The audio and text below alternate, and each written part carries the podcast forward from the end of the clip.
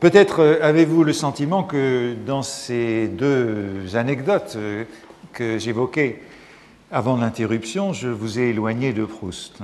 D'une part, en, introduisant l'idée que nous n'avons pas tous la représentation mentale euh, du roman, que cette représentation est plus ou moins spatiale, plus ou moins géographique, et puis en, en appuyant euh, sur cette idée que dans un roman, nous nous orientons euh, comme dans une ville ou comme euh, dans une maison et que c'est bien l'un des plaisirs, plaisir un peu troublant d'abord, que cette perte et puis cette retrouvaille qui est la nôtre dans la littérature.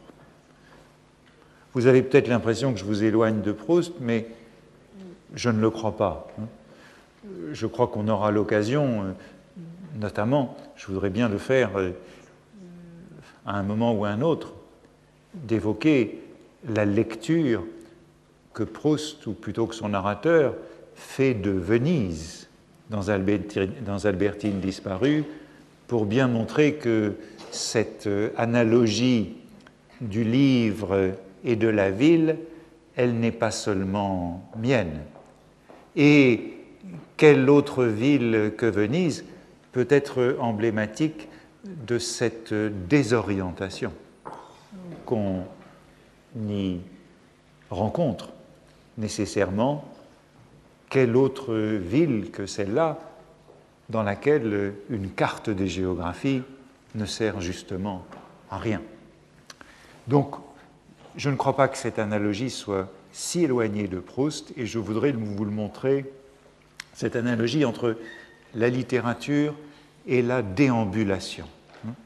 Cette analogie entre la littérature et la promenade.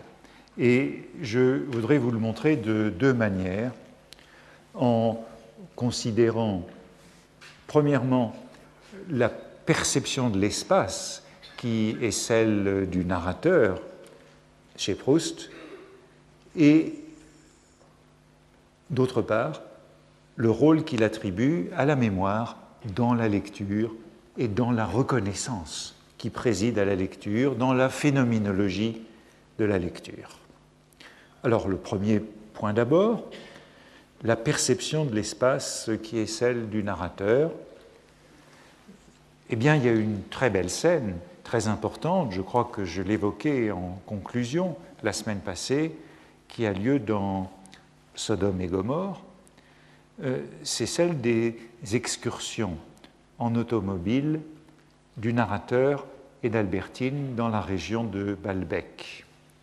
Et ces excursions donnent lieu à une magnifique page où le narrateur compare l'appréhension que nous avons de l'espace, de la géographie, de la ville et de la campagne par le train et par la voiture.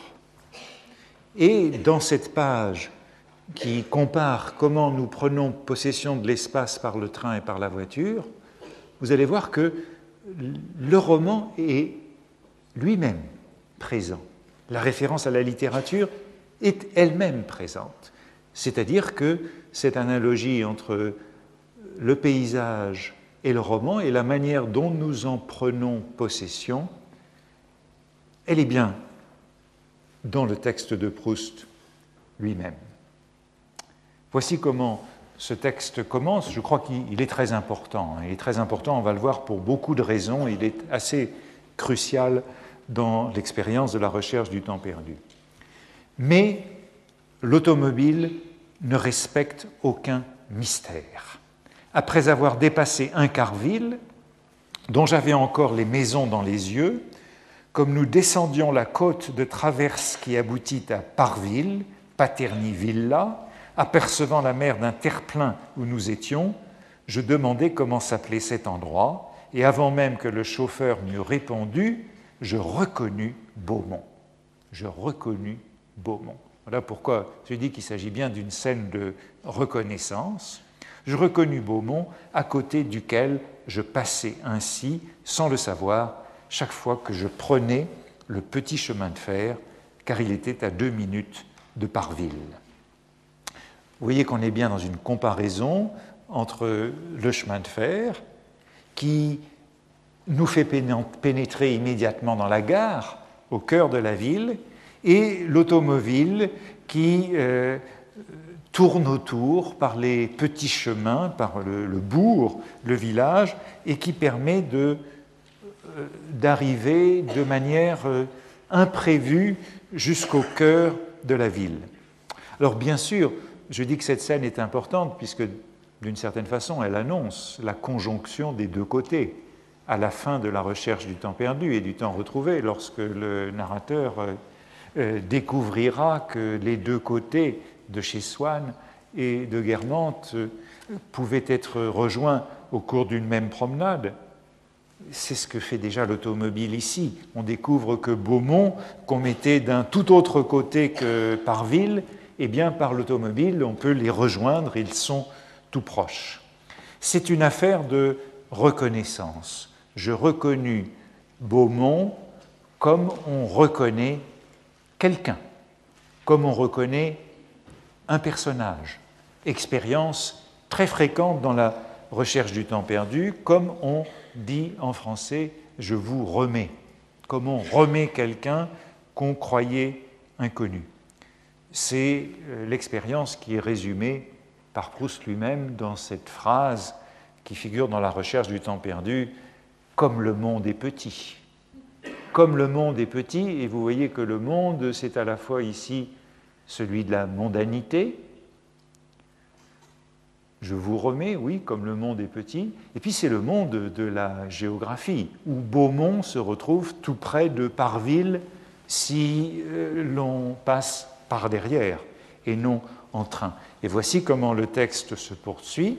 Je reconnus Beaumont, etc., à, côté duquel je passais sans m'en rendre compte en chemin de fer, comme un officier de mon régiment. Vous voyez que la reconnaissance, c'est bien celle du personnage, hein, de la personne, comme un officier de mon régiment qui m'eût semblé un être spécial, trop bienveillant et simple pour être de grande famille, trop lointain déjà et mystérieux pour être simplement d'une famille quelconque, et dont j'aurais appris qu'il était beau-frère, cousin de telle ou telle personne avec qui je dînais en ville. Remettre quelqu'un, c'est découvrir qu'il est cousin. Dans la recherche du temps perdu, chez les Guermantes, tout le monde est cousin. Et on joue beaucoup sur cette affaire. C'est un mot que les Guermantes emploient beaucoup, celui de cousin. Donc, les deux villages sont proches, comme on découvre que X est cousin de Y, euh, que cette personne inconnue est le cousin de quelqu'un avec qui je dîne en ville. Ainsi, poursuit le narrateur, ainsi Beaumont, relié tout d'un coup à des endroits dont je le croyais si distincts, perdit son mystère et prit sa place dans la région. C'est bien la notion de place qui est ici, d'emplacement. Le village inconnu est reconnu et il est mis en place dans cette géographie, dans ce cousinage, comme quelqu'un que l'on rencontre à dîner. Perdit son mystère et prit sa place dans la région, me faisant penser avec terreur que Madame Bovary et la Sanseverina, de nouveau Gina, m'eussent peut-être semblé des êtres pareils aux autres si je les eusse rencontrés ailleurs que dans l'atmosphère close d'un roman.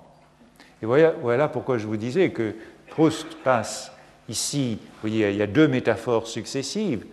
Reconnaître Beaumont tout proche de Parville, alors que Beaumont et Parville appartenaient à deux mondes différents, à deux côtés différents avec le chemin de fer, le comparer avec cette expérience mondaine de la reconnaissance, X est le cousin de Y que je connais très bien, alors il y a là un plaisir de la reconnaissance, mais en même temps c'est un plaisir euh, qui a un coût, la reconnaissance. Le mystère disparaît. Le mystère disparaît comme si l'on rencontrait Madame Bovary ou la Sanseverina à dîner et qu'elle tombait dans la banalité du cousinage, sortie de l'atmosphère close d'un roman. La page continue. Il peut sembler que mon amour pour les féeriques voyages en chemin de fer aurait pu m'empêcher de partager l'émerveillement d'Albertine devant l'automobile. Le voyage en chemin de fer est féerique parce qu'il n'y a pas de cousinage. On passe d'une ville à une autre, elles sont séparées, elles sont closes, comme euh, Madame Bovary ou comme la Chartreuse de Parme. Et le narrateur, euh, jusque-là, a été amoureux du chemin de fer et de cette féerie qui nous transporte au cœur d'un nouveau nom. Euh, les féeries voyageantes auraient dû m'empêcher de partager l'émerveillement d'Albertine devant l'automobile qui mène, même un malade, là où il veut et empêche, comme je l'avais fait jusqu'ici, de considérer l'emplacement comme la marque individuelle l'essence sans succès d'année des beautés inamovibles. Et la différence essentielle entre ce voyage en chemin de fer, pour lequel l'emplacement est essentiel, c'est la marque individuelle d'une beauté inamovible, comme à la fin de Du côté de chez Swann, dans Nom de pays, où chaque pays est identifié à son nom comme un mystère d'une beauté inamovible, et puis la voiture qui nous fait pénétrer dans le paysage d'une toute autre façon, hein, avec ses courbes de niveau, qui respecte ces courbes de niveau, et dans lequel se perd cet emplacement, cette beauté inamovible. Euh, il y a une toute autre conquête de l'espace que le narrateur est en train de décrire par la voiture. Et sans doute, poursuit-il, cet emplacement, l'automobile n'en faisait pas comme jadis le chemin de fer. Quand j'étais venu de Paris à Balbec, un but soustrait aux contingences de la vie ordinaire, presque idéal au départ et qui, le restant à l'arrivée, à l'arrivée dans cette grande demeure où n'habite personne et qui porte seulement le nom de la ville, la gare, a l'air d'en promettre enfin l'accessibilité comme elle en serait la matérialisation. Non, l'automobile ne nous menait pas ainsi féeriquement dans une ville que nous voyions d'abord dans l'ensemble que résume son nom et avec les illusions du spectateur dans la salle, il nous faisait entrer dans les coulisses des rues, s'arrêter à demander un renseignement à un habitant. Hmm?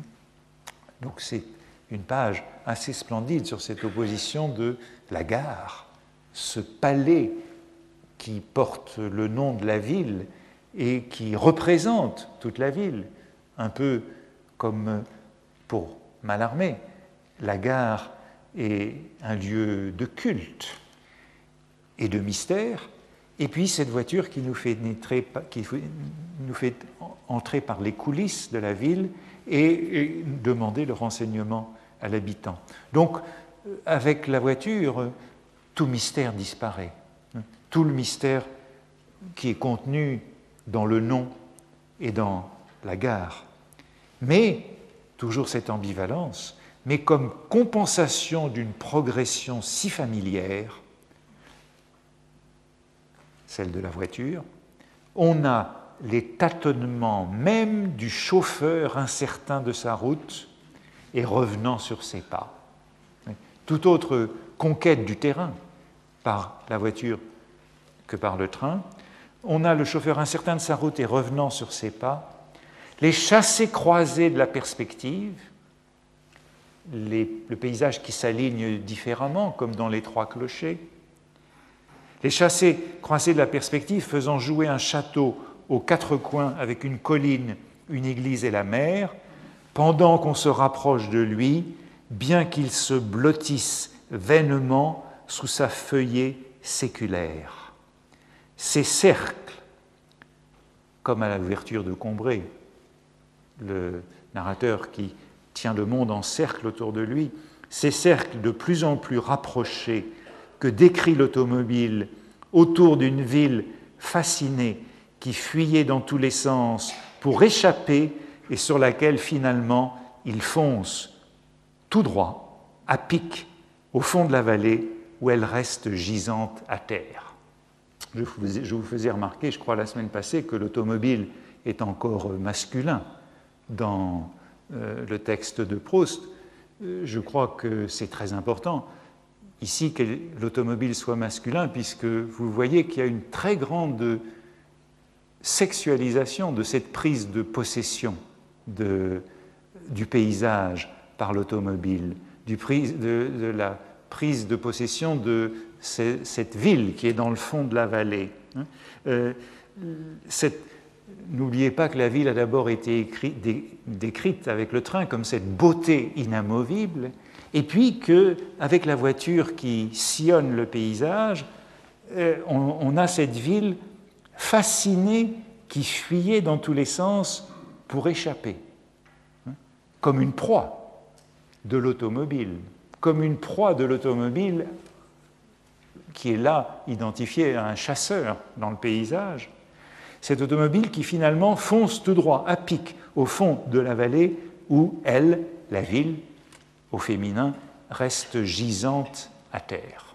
Je crois que c'est un passage très important, puisqu'on y retrouve ces, cercles du début, comme dans le dormeur éveillé, et puis cette euh, identification de la ville à une proie pour l'automobile, à un animal, si vous voulez, sur laquelle elle fonce, ou bien euh, à une femme comme dans une pariade amoureuse. Hein. Il y a un balai entre l'automobile et la ville.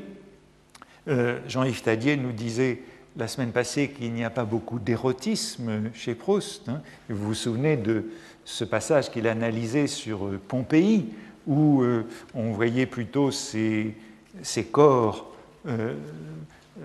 ces corps se pressant les uns contre les autres dans le métro pendant l'alerte du bombardement. Mais ici, il y a un très fort érotisme de la voiture opposé à la féerie du train.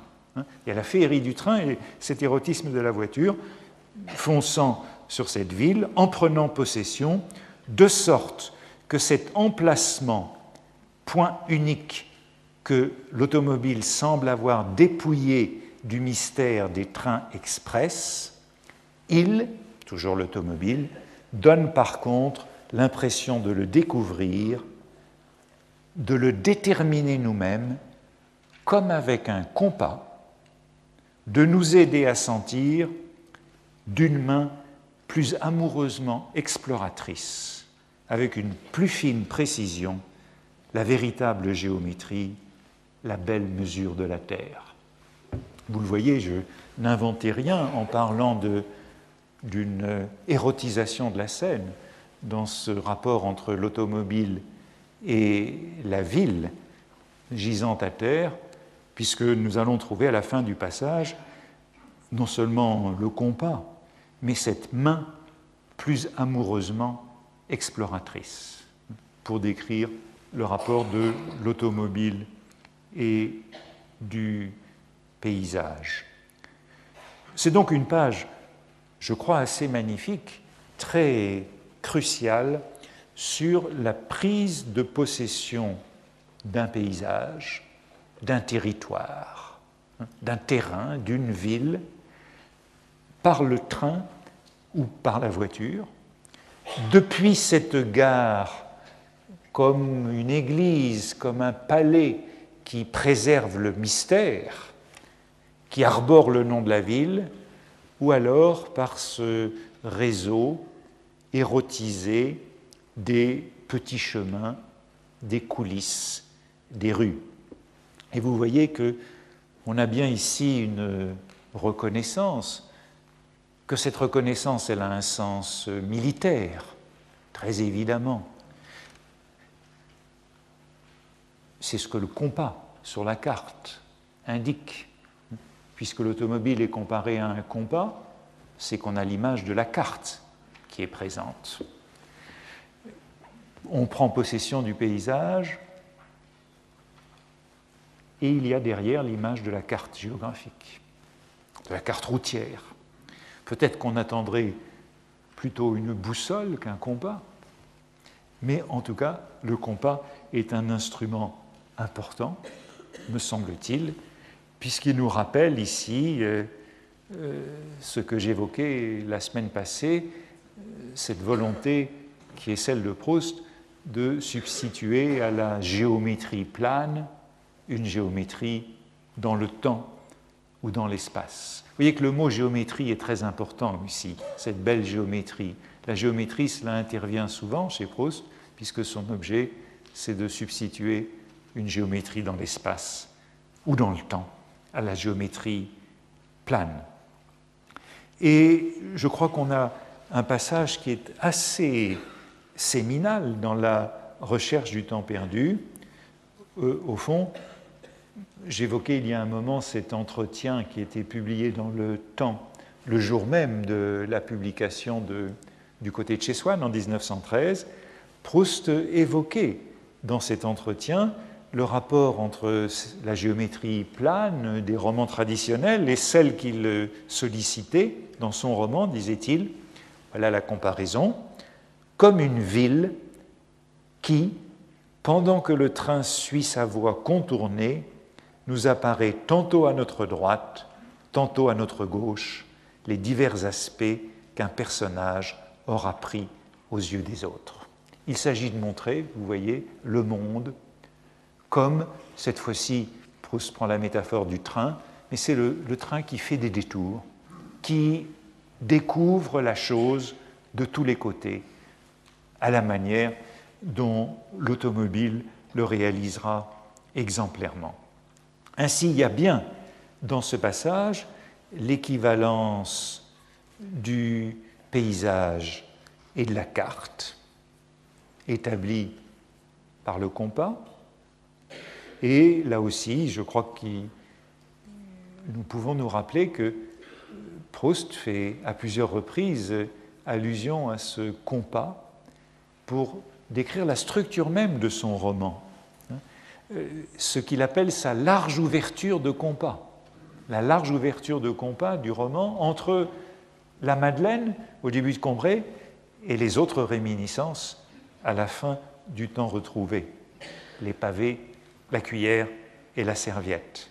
Toujours pour expliquer son livre, lorsqu'il parle de cette ouverture de compas, et essayer de prévenir la désorientation du lecteur. On a donc une page qui est très importante. Bien sûr, on pourrait rappeler quelle est son origine biographique. Hein. Euh, Proust a évoqué déjà cette transformation que l'automobile apporte au sens de l'espace dans un article qui est intitulé Impression de route en Normandie, publié dans Le Figaro en novembre 1907 et où il relate en vérité des promenades, des excursions en Normandie avec euh, son secrétaire, à l'époque chauffeur, Agostinelli. C'est pourquoi je crois qu'on peut euh, dire que les, éléments que j'ai soulignés dans cette page ont une assez grande importance. Et bien sûr, on ne peut pas oublier que dans cet article, on trouve euh, l'ébauche du texte sur les trois clochers qui figure d'Encombré. Et ce texte des trois clochers, ben, nous le savons, c'est le, modèle de l'écriture proustienne au début euh, de Combray, écriture qui ne sera réalisée qu'à la fin du roman. Vous voyez, me semble-t-il, que nous sommes en droit de lire la recherche comme le narrateur découvre la belle mesure de la Terre, la géométrie traduite à la lettre par mesure de la Terre, la belle mesure de la Terre en automobile et non en train. Proust nous donne dans cette page quelque chose comme un modèle de lecture du roman. En circulant à travers le roman, en faisant tous ces méandres et ses détours, et en alignant des points. Lire, c'est aligner des points, comme dans les trois clochers, et découvrir de nouvelles perspectives parce qu'on a aligné les points différemment. Lire, c'est se repérer, c'est prendre conscience de la mesure, c'est peu à peu s'orienter dans un espace. Voilà une page qui nous le montre. Deuxième élément qui me permet de dire qu'après tout, euh, lorsque je compare le livre et l'espace dans lequel je m'oriente peu à peu, je ne suis pas infidèle à Proust. Le deuxième élément, je le trouve dans un passage, cette fois-ci, de Les jeunes filles en fleurs, où le narrateur de la recherche du temps perdu analyse en effet l'expérience esthétique comme une expérience de mémoire, comme une expérience d'orientation qui se fait par la mémoire. Ce que je suis en train de tenter de vous dire, hein, que lorsque j'aborde un roman, je suis d'abord euh, pris de cette euh, sorte d'inquiétude et de désorientation, c'est analysé en ces termes mêmes par Proust. Lors de la première audition de la sonate de Vinteuil par le narrateur. Il se rend chez Gilberte Swann et Madame Swann, Odette donc, lui joue pour la première fois la sonate de Vinteuil, y compris donc la petite phrase, la fameuse petite phrase qui est le signe mémoratif de leur amour. Et cette première audition de la sonate de Vinteuil par le narrateur donne lieu à une description phénoménologique de l'audition de la musique, qui commence ainsi. Mais souvent, on n'entend rien. Si c'est une musique un peu compliquée qu'on entend pour la première fois. Voilà l'expérience même que je décrivais comme celle de, la perte, de l'égarement, de la désorientation devant l'œuvre nouvelle. Souvent, on n'entend rien si c'est une musique un peu compliquée qu'on entend pour la première fois. Il faut s'initier à l'œuvre, et cette initiation, nous dit le narrateur, elle se fait par la mémoire, comme on se repère dans une sonate, on se repère dans un roman, dirais-je, à l'aide de la mémoire. Voici donc comment le texte continue. Hein. Donc souvent la première fois, on ne comprend rien quand on écoute une sonate. Et pourtant, poursuit-il, quand plus tard on m'eut joué deux ou trois fois cette sonate, je me trouvais la connaître parfaitement. Aussi n'a-t-on pas tort de dire entendre pour la première fois. Si l'on avait vraiment, comme on l'a cru, rien distingué à la première audition, la deuxième, la troisième seraient autant de premières. Il n'y aurait pas de raison pour qu'on comprît quelque chose de plus à la dixième. Probablement, ce qui fait défaut la première fois, ce n'est pas la compréhension, mais la mémoire. Ce qui fait défaut la première fois, ce n'est pas la compréhension, c'est la mémoire.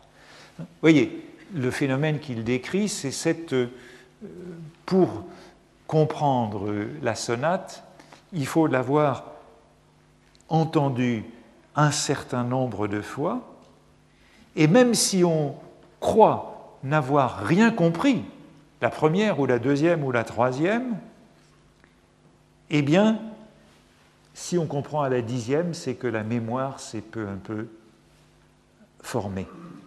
Ce n'est pas la compréhension, mais la mémoire. Car la nôtre, relativement à la complexité des impressions auxquelles elle a à faire face pendant que nous écoutons, est infime, aussi brève que la mémoire d'un homme qui, en dormant, pense mille choses qu'il oublie aussitôt. Ou d'un homme tombé à moitié en enfance, qui ne se rappelle pas la minute d'après ce qu'on vient de lui dire. Ces impressions multiples, la mémoire n'est pas capable de nous en fournir initialement le souvenir. Mais celui-ci se forme en elle peu à peu, et à l'égard des œuvres qu'on a entendues deux ou trois fois, on est comme le collégien qui a relu à plusieurs reprises avant de s'endormir une leçon qu'il croyait ne pas savoir et qui la récite par cœur le lendemain matin. Là aussi, c'est un passage euh, assez important sur ce fonctionnement de la mémoire et de l'habitude euh, qui, non seulement par les comparaisons qui sont données, hein, on retrouve l'homme qui, en dormant, pense mille choses qu'il oublie aussitôt, celui de la première page de la recherche du temps perdu, celui qui est tombé en enfance, et puis ce collégien qui a relu à plusieurs reprises avant de s'endormir une leçon qu'il croyait ne pas savoir et qui la récite par cœur le lendemain matin. Alors, probablement, je pourrais utiliser aussi euh, cette phrase pour souligner que Proust n'est pas si étranger à la mémoire euh, de la récitation, du par cœur et de la mnémotechnique. Il y a ici une mémoire de l'œuvre qui est analysée comme accoutumance, comme euh, reconnaissance. Proust décrit cette euh, phénoménologie à propos de la sonate, mais c'est aussi celle de la lecture. Proust lui-même, une phrase de Proust est d'abord difficile à lire, comme il décrit la phrase de la sonate. Souvent, on n'entend rien la première fois qu'on lit une phrase de Proust ou à la première lecture de Proust. D'abord, on s'y sent perdu. D'abord, on ne s'y reconnaît pas. Et puis, comme il le décrit dans cette page, le paysage devient peu à peu familier, apprivoisé, domestiqué, et on se sent chez soi. Sans doute pourrait-on dire qu'on a là affaire à un cas particulier de cette conviction qu'on rencontre souvent chez Proust, à savoir que, comme il le dit dans Combray, la réalité ne se forme que dans la mémoire. Et c'est ce qui se produit ici à l'écoute de la phrase de Vinteuil.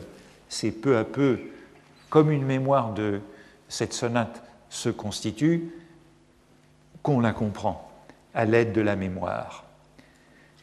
Lorsque le narrateur dit d'encombrer que la réalité ne se forme que dans la mémoire, il ajoute Les fleurs qu'on me montre aujourd'hui pour la première fois ne me semblent pas de vraies fleurs.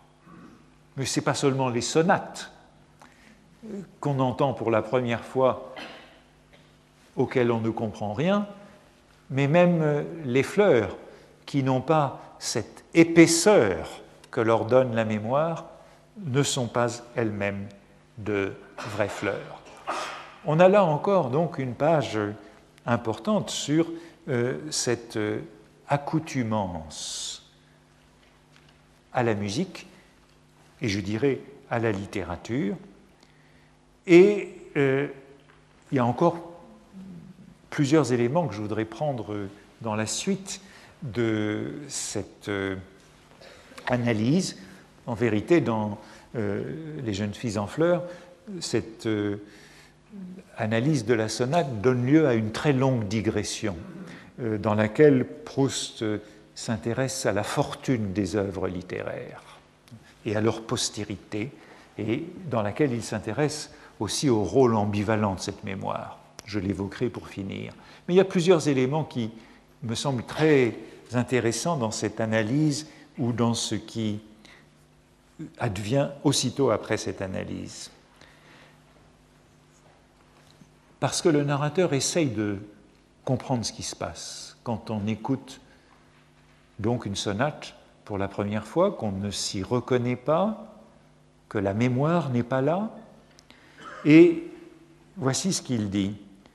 Avant que cette phrase s'inscrive dans la mémoire, elle naît, la, phrase emblématique de Swann et d'Odette et de leur amour, elle n'est encore pour lui, dit-il, et là aussi la comparaison est extrêmement évocatrice, elle n'est encore pour le narrateur qu'un nom qu'on cherche à se rappeler.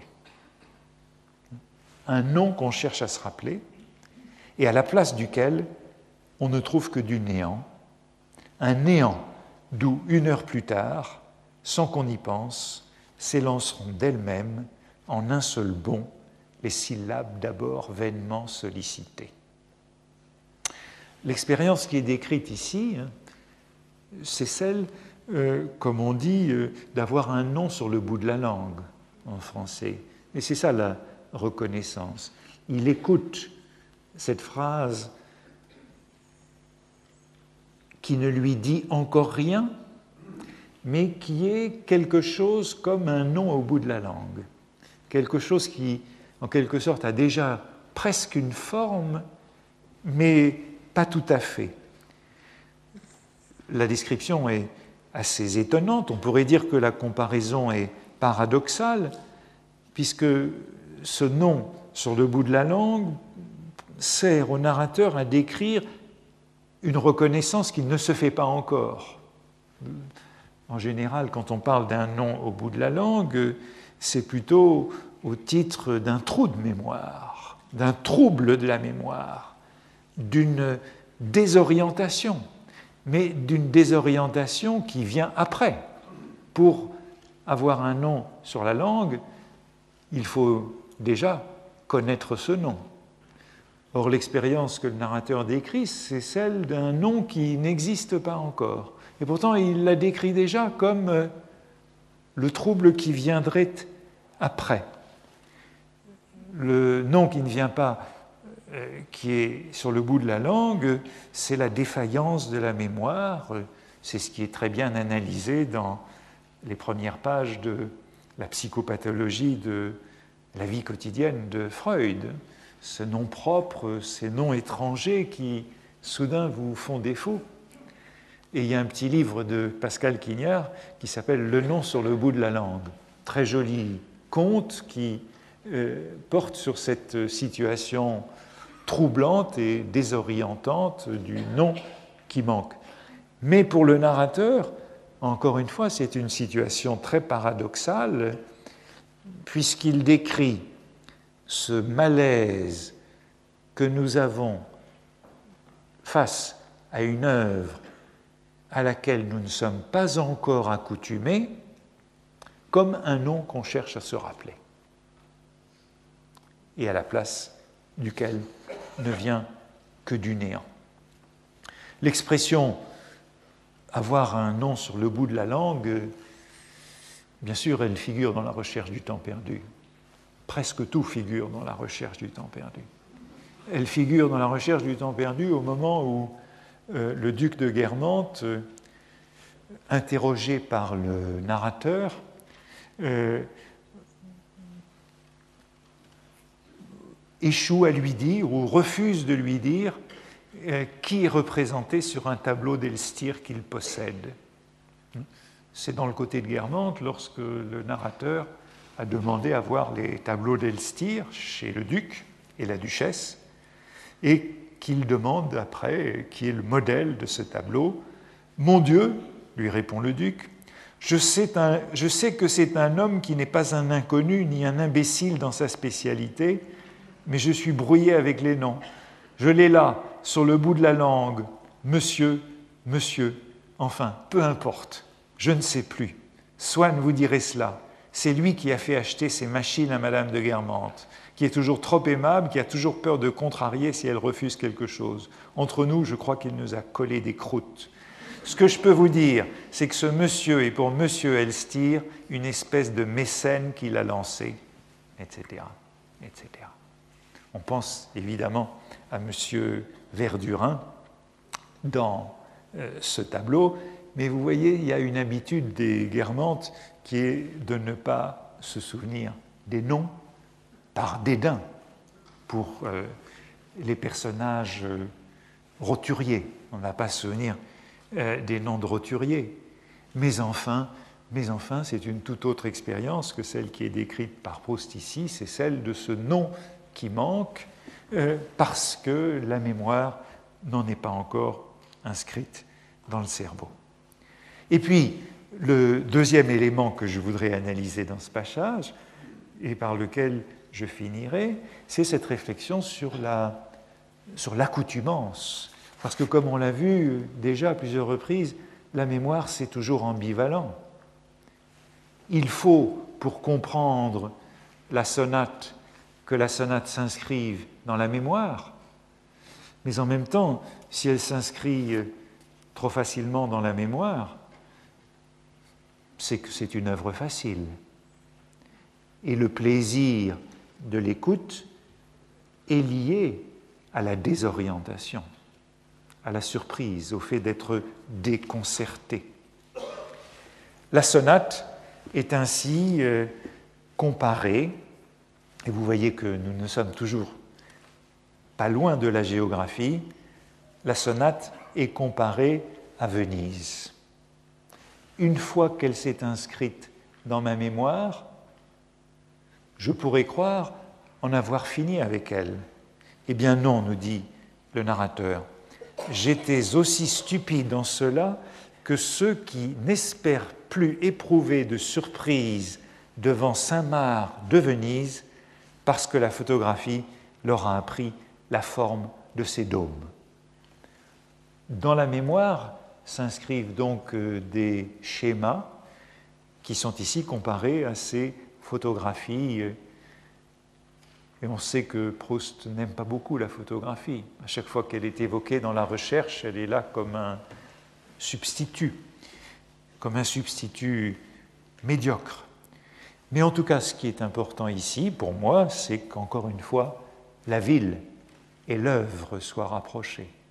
Cette fois-ci, la sonate et Venise, et pour nous dire que ces traces dans la mémoire, comme des photographies de Venise, eh bien, il ne faudrait pas penser qu'elles suffisent à résumer l'œuvre, que toute l'œuvre y est contenue.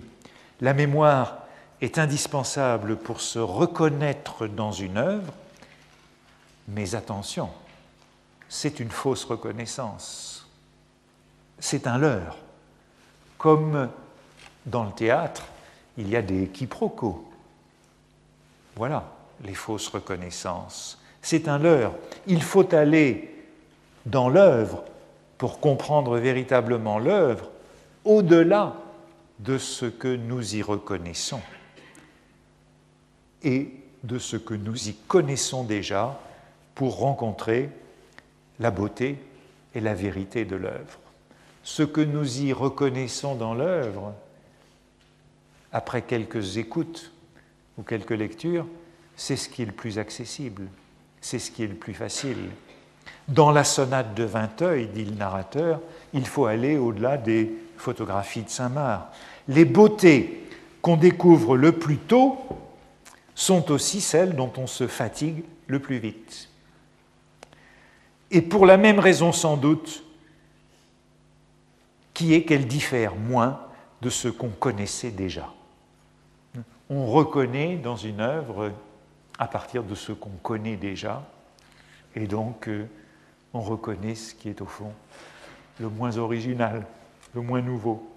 Quand celles-là se sont éloignées, il nous reste à aimer telle phrase que son ordre, trop nouveau pour offrir à notre esprit rien que confusion, nous avait rendus indiscernables et gardés intacts. Alors, elle devant qui nous passions tous les jours sans le savoir et qui s'était réservée, et par le pouvoir de sa seule beauté était devenue invisible et restée inconnue, elle vient à nous la dernière. Passage, là aussi, me semble-t-il, très important, où le narrateur insiste sur le fait que dans l'œuvre nouvelle, nous allons d'abord à ce qui est le plus facile, ce qui s'inscrit le plus aisément dans la mémoire, ce que nous reconnaissons le mieux parce que nous le connaissons déjà. Mais l'œuvre garde en elle cette richesse, ce qui est trop nouveau et qui, du coup, reste indiscernable, intact dans sa confusion, ce qui continue de nous désorienter. Et vous pouvez remarquer, en passant, que nous retombons sur cette figure importante de la passante baudelairienne dans ce passage. Elle devant qui nous passions tous les jours sans le savoir et qui s'était réservée, et par le pouvoir de sa seule beauté était devenue invisible et restée inconnue. Il y a cette passante devant laquelle nous passons tous les jours, mais euh, comme dit Swann à la fin de L'amour de Swann, qui n'était pas mon genre. Le genre étant cet élément de reconnaissance et de facilité. Cette passante qui n'était pas mon genre, que je ne reconnaissais pas, et qui enfin, elle, me reconnaît. Vous voyez, cette analyse de la mémoire indispensable pour aller vers la compréhension de l'œuvre, mais de cette mémoire euh, qui est toujours aussi mauvaise chez Proust, qui est toujours aussi ambivalente, qui est toujours aussi liée à, l'intelligence, alors que c'est l'autre mémoire, celle du flair, celle de l'intuition, qui doit être cultivée, et c'est celle-là qui me fera aller vers, euh, euh, vers euh, la passante inconnue, celle qui est encore intacte, celle qui n'a pas été découverte jusque-là. Alors, je le disais, ce passage des jeunes filles se continue par un long moment important auquel je vous renvoie, mais je vous dis la page puisque vous voulez les pages, c'est la page je, vous voyez, je ne la retrouve plus à vouloir vous l'indiquer. Euh, c'est le tome 1 de la Nouvelle Pléiade, page 520, mais ça se continue longtemps au-delà de cette page, puisqu'après avoir décrit cette expérience individuelle, cette expérience esthétique individuelle comme une expérience qui repose sur la mémoire, le narrateur élargit cette réflexion à l'expérience collective de l'art pour nous expliquer que euh, ce temps qu'il faut à l'individu pour comprendre l'œuvre, c'est la même chose qui advient pour les œuvres de génie euh, face à la réception collective. Et ce qu'on appelle la postérité, c'est ici que Proust dit que ce qu'on appelle la postérité, c'est la postérité de l'œuvre. L'œuvre doit créer son public. L'œuvre qui est vraiment nouvelle, elle rencontre nécessairement la méconnaissance, euh, puisque rien ne nous y prépare et que nous devons inventer les schèmes mentaux qui permettront de l'apprécier. L'œuvre, vous le voyez, crée sa mémoire chez l'individu comme auprès du public, et c'est ainsi qu'elle se reconnaît. Mais n'oublions pas que sa grandeur se situe au-delà de sa reconnaissance. Et à propos des tableaux d'Elstir, euh, c'est là que Proust le dit, à mon sens, le plus nettement, les tableaux d'Elstir qui nous troublent, qui nous désorientent d'abord, eh bien, euh, à propos d'eux, nous devons, dit-il, dissoudre cet agrégat de raisonnement que nous appelons vision.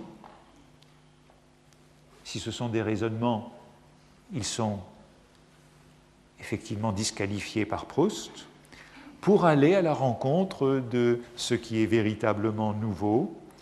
Les surfaces et les volumes, dit-il, sont en réalité indépendants des noms d'objets que notre mémoire leur impose quand nous les avons reconnus. Vous voyez que la reconnaissance est effectivement indispensable, mais la, reconnaissance, euh, elle est insuffisante. La reconnaissance nous permet d'imposer des noms d'objets à ce que nous voyons sur la toile, ce que nous écoutons dans la musique ou ce que nous lisons dans le livre, mais après tout, cela n'est qu'une apparence. Et derrière cette apparence, il y a les surfaces et les volumes et ce qu'ils sont en réalité. Il y a une ontologie opposée à cette phénoménologie, un être derrière l'apparence, et il s'agit toujours d'aller au-delà de ce que cette mémoire et de ce que ces noms impliquent. Vous le voyez, au-delà de la reconnaissance, il reste cette désorientation. L'œuvre telle que Proust la privilégie, c'est une œuvre qui continue de désorienter jusqu'au bout, qui n'est jamais réduite par la reconnaissance et par la mémoire. Voilà, merci.